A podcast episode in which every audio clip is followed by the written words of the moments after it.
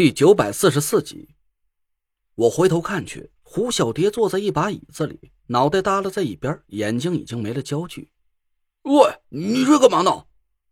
王才一下子就朝端木清灵急了眼，我赶紧按住了他。我把黎木木录下了王月的声音，通过声纹分析得到了胡小蝶就是冒充王月的那个人的事儿，和他说了一下。王王月是谁？王才一头雾水的看着我。我的心脏猛然一阵疼痛。是我朋友，他已经被人杀害了。现在有个人拿着他的手机，每天都和我正常通话。我怀疑这个人就是……不，不可能是小蝶，他怎么会杀人？这不可能！王才急得一声就叫了起来。我紧盯着他，眼神一冷。调查结果出来之前，你最好不要出声。要是把胡小蝶喊醒了，我就只能认为你和他都有内鬼嫌疑了。王才沉默了一下，咬着牙点了点头。行，问吧。我把话撂这儿。要是小蝶是内鬼，连着我这颗脑袋也一起给你。王才说完，就走到墙角里，背朝着我们。我和端木清灵交换了一下眼神，回头紧盯着胡小蝶的脸。王月是你杀的吗？胡小蝶的脸上浮现出了一丝茫然，张了张嘴。王月。不认识，就是你每天都在电话里冒充的那个人，女性，二十七岁。遇害之前，她正打算去晋中调查烟雾鱼的公司，她怀疑那个公司和青竹台的境外财团有关系。我抛出了几个王月在电话里跟我提到的线索。胡小蝶听完之后，脸上还是没有任何表情。不知道。嗯。我奇怪的抬头看了看端木清灵。他拿着马克笔在胡小蝶的眼前晃动了几下，轻轻朝我摇了摇头。他应该是真的不知道，除非……我眉头一皱，除非是催眠他的人道行比你要高很多，或者是他的这段记忆被人用法术给抹除了。端木清灵点了点头。我又问了胡小蝶几个问题：你认识张俊轩吗？你有没有和青竹台的高层有过接触？比如袁春怡，还有……黄华玉，胡小蝶依然是不停的摇头否定。我想了想，从兜里掏出了手机，拨通了王月的号码。手机里传来了嘟嘟的等待音。我紧张的盯着胡小蝶，就这么静静的坐在椅子里。几秒钟之后，意想不到的事发生了，电话竟然接通了。电话里的王月口气挺奇怪的：“早晨不是刚打过电话吗？怎么又打一个？”我惊得半天都没说话，直到电话里的王月催问了我好几声，我这才支吾了几声，接上了话茬。呵，记性不太好，忘了。你现在在干嘛呢？哎，能干嘛？查案子呗，总不能是在想你吧？有事没事我这挺忙的，没事挂了啊。哎，别啊，打都打通了，聊几句呗。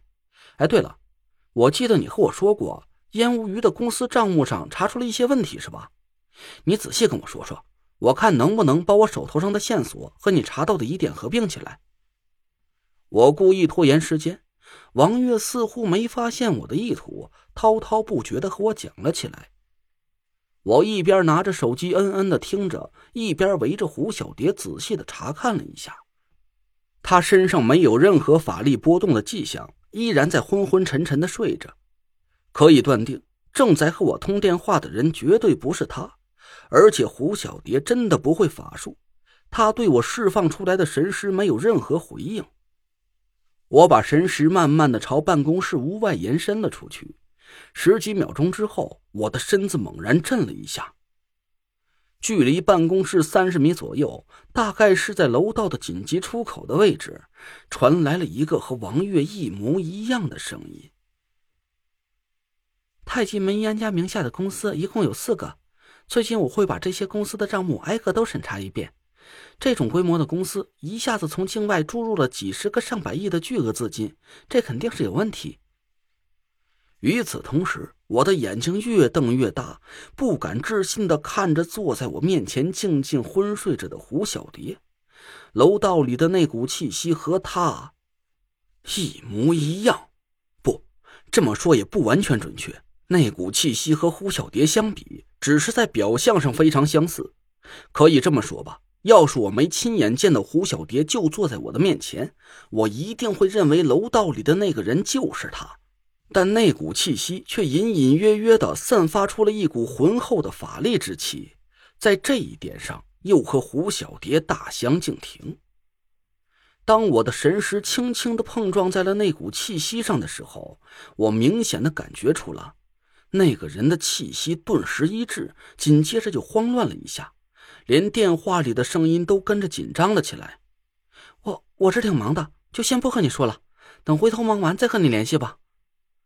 我没动声色，刚说了一句好，电话就被匆匆的挂断了。电话通，通了。端木清灵不敢置信的看着我，王才也回过头来，我对他俩做了个手势，让他们守好了办公室。